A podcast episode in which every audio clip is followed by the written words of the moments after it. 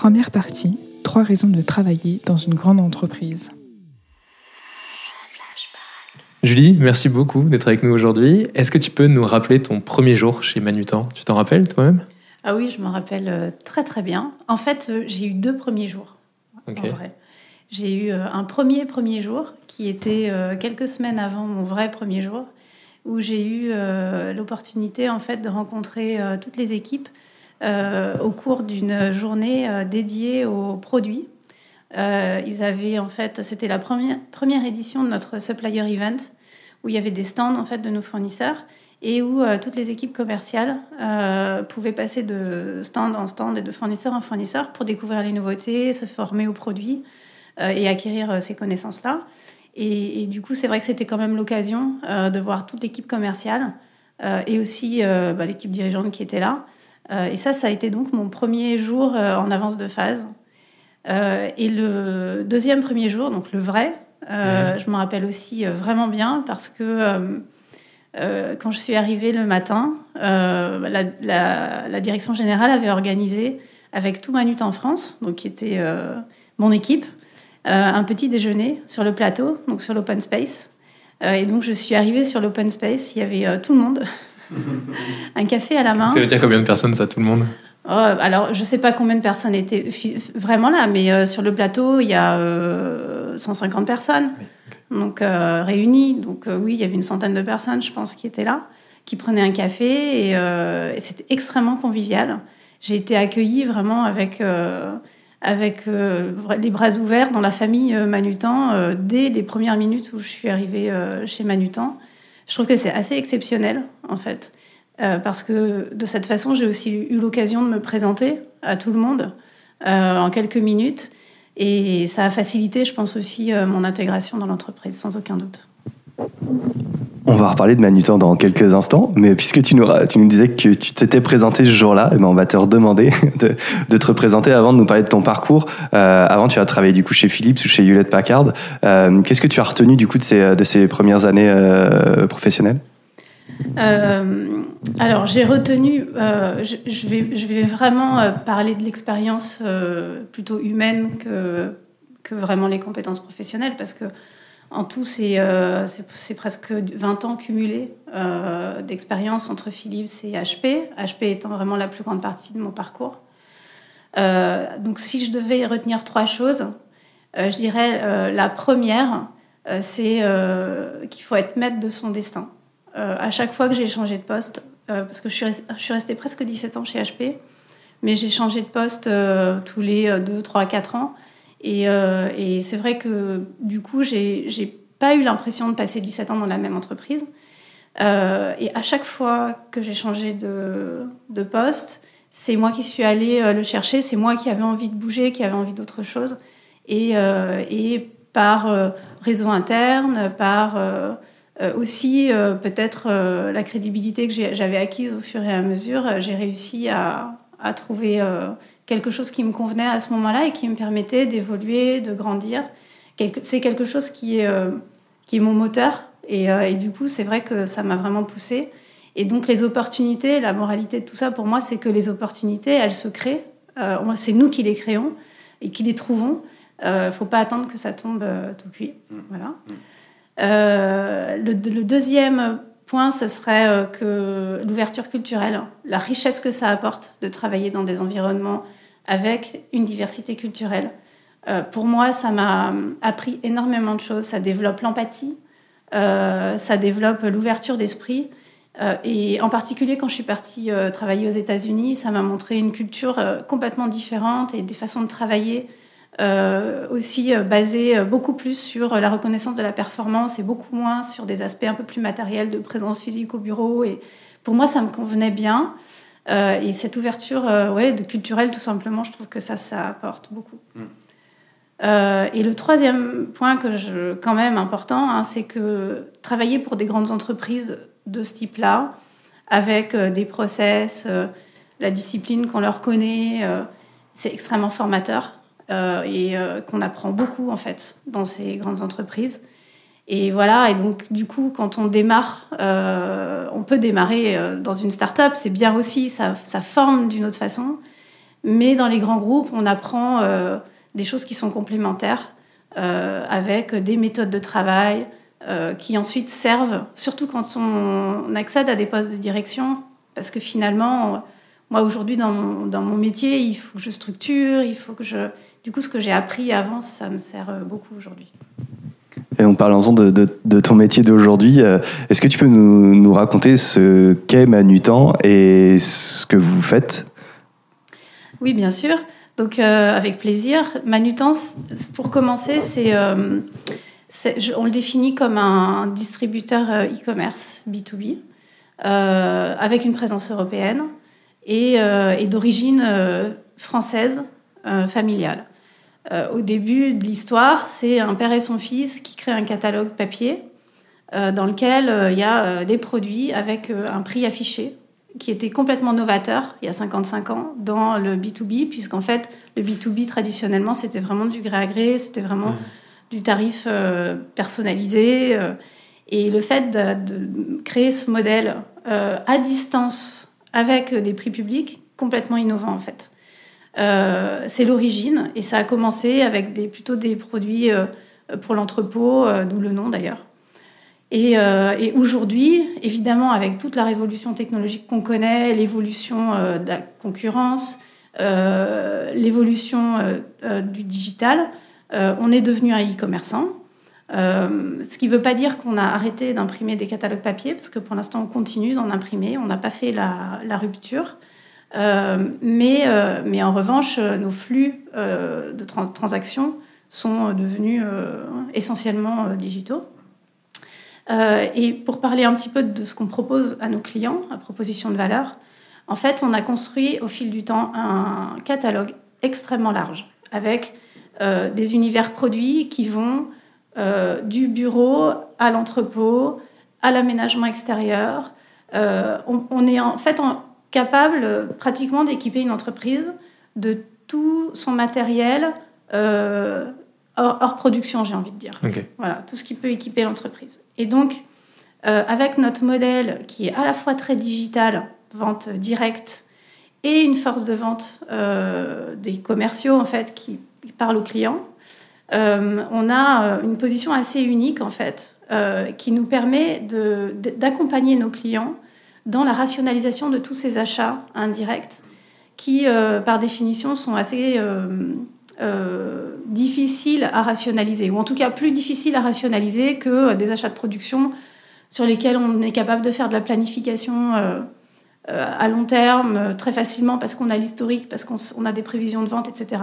Là, quand on a besoin de remplacer un paperboard ou euh, d'acheter... Euh, les masques des... Oui, alors les masques, c'est encore autre chose. Effectivement, là, c'était complètement imprévisible.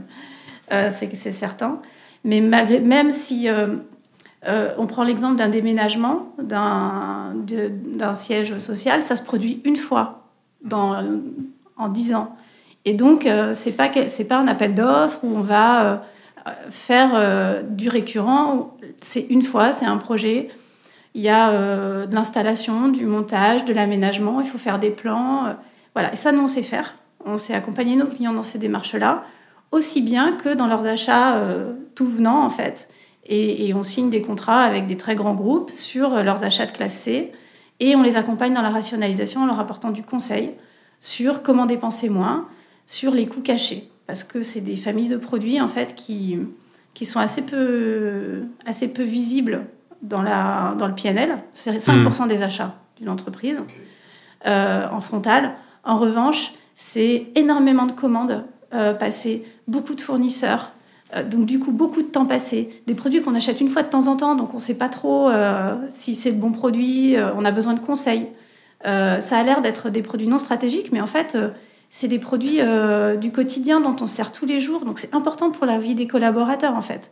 Donc nous, on trouve que c'est important et du coup, on propose à nos clients de les aider à mieux gérer ça et aussi pour le bien-être de leurs euh, collaborateurs. Et c'est comme ça qu'on en est arrivé d'ailleurs à avoir notre positionnement, euh, notre proposition de valeur, c'est qu'on est les partenaires du bien travailler mmh.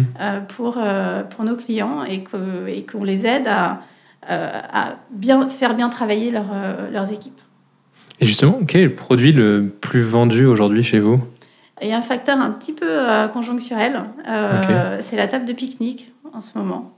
La table de pique-nique. La table de pique-nique. pour les entreprises. Voilà, pour les entreprises, pour les collectivités. Les collectivités. Euh, et après, c'est pas euh, c'est pas forcément un produit emblématique de, de notre gamme à proprement parler. Euh, nous, on était, c'est vrai qu'on vend beaucoup de bacs pour l'entrepôt, pour stocker. Mm. ça, c'est des familles phares. On vend aussi beaucoup de, de produits de, pour la gestion des déchets, le tri des déchets. voilà, ça, c'est aussi des familles qui sont en très forte croissance. voilà, plus historiquement, évidemment, on a tout le matériel de manutention. Et il y a des produits qui, sont, qui vont exploser dans 2-3 ans, que tu as, vous avez déjà identifié, euh, que les entreprises vont utiliser? En fait, euh, on travaille beaucoup aujourd'hui euh, sur notre offre responsable. Ok. Et, identifier des produits dont la fabrication est éco-responsable, soit dans les matériaux, soit dans la réparabilité, soit dans le recyclage. Euh, pour euh, ben, vraiment euh, répondre. Alors ça répond, ça répond à des besoins des clients parce que de plus en plus nos clients nous le demandent, mhm. mais ça répond aussi à notre engagement, à nous d'être une entreprise responsable et, et, de, ouais, de créer de plus en plus de produits, de trouver des produits innovants aussi dans ce domaine-là. Ça vous oblige à bousculer vos fournisseurs, fabricants, ou alors à en trouver de, de nouveaux qui émergent, notamment autour de ces questions d'éco-responsabilité? Les deux. Les deux, parce qu'en fait, euh, on, a au catalogue euh, à peu près 500 000 produits à travers le groupe. Euh, on est présent dans, je ne l'ai pas précisé, mais on est présent dans 17 pays en Europe, essentiellement en Europe. Après, on fait de l'export aussi, mais donc on a un catalogue produit qui est très, très important. Et notre ambition, en fait, c'est de catégoriser cette offre et de pouvoir mettre une note verte euh, au produit. Et comme nous, on est un distributeur, donc euh, on, doit euh, le faire en partenariat avec nos fournisseurs. donc, donc voilà, ça c'est le premier point. Leur demander d'être capable de nous dire si le produit est réparable, son origine, voilà, les matériaux de fabrication. Et après, évidemment, la recherche de nouveaux fournisseurs. Il y a beaucoup d'innovations.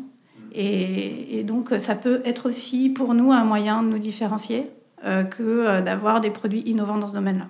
Est-ce qu'on pourrait imaginer un classement ou en tout cas un indicateur manutant pour l'ensemble des produits, euh, comme aujourd'hui on a pour les lave-vaisselle qu'on connaît par exemple? Oui, c'est, en fait c'est vraiment ce sur quoi on travaille. on, a, on a défini des impacts, c'est vraiment une approche par impact sur l'environnement.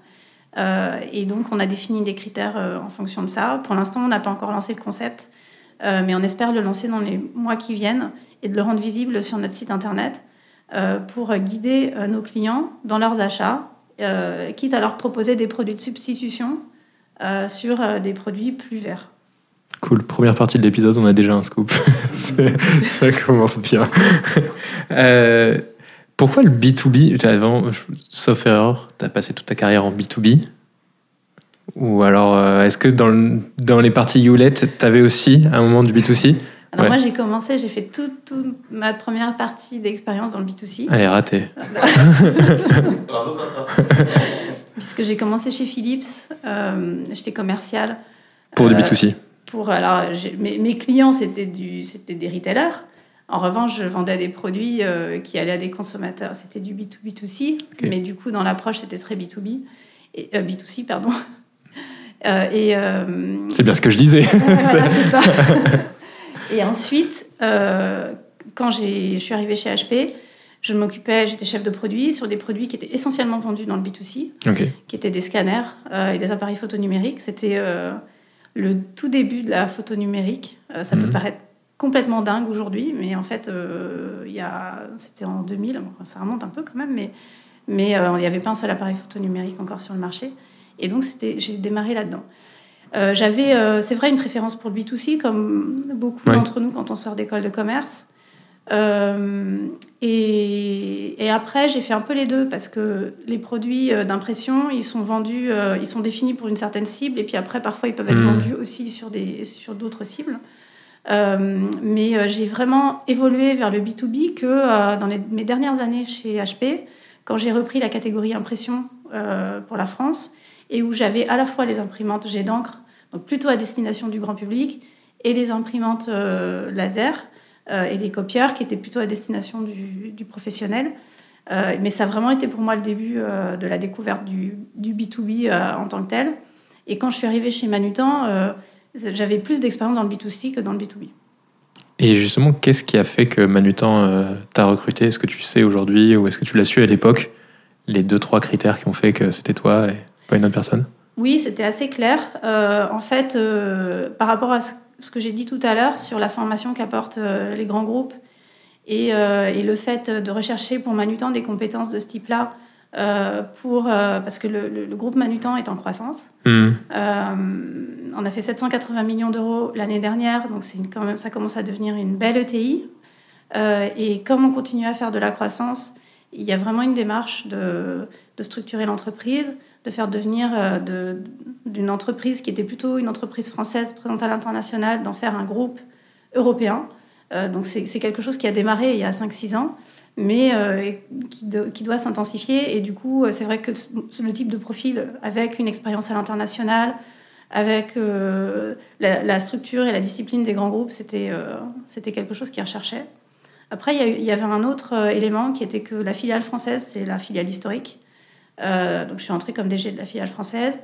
Et c'est une filiale qui est très, très imbriquée dans le groupe. Parce que c'est historique, en fait. Comme, donc, les fonctions euh, plus centrales comme les achats ou la logistique, euh, il y, avait une vraie imbrication avec euh, la filiale française. Et donc, moi, j'avais un profil très collaboratif, en fait, et, et très habitué, on va dire, aux structures matricielles. Mmh. j'ai travaillé que dans des structures matricielles dans mon passé. Et ça aussi, c'était quelque chose qui était du coup un atout pour pouvoir bien évoluer dans, le, dans l'environnement manutant qui est en création.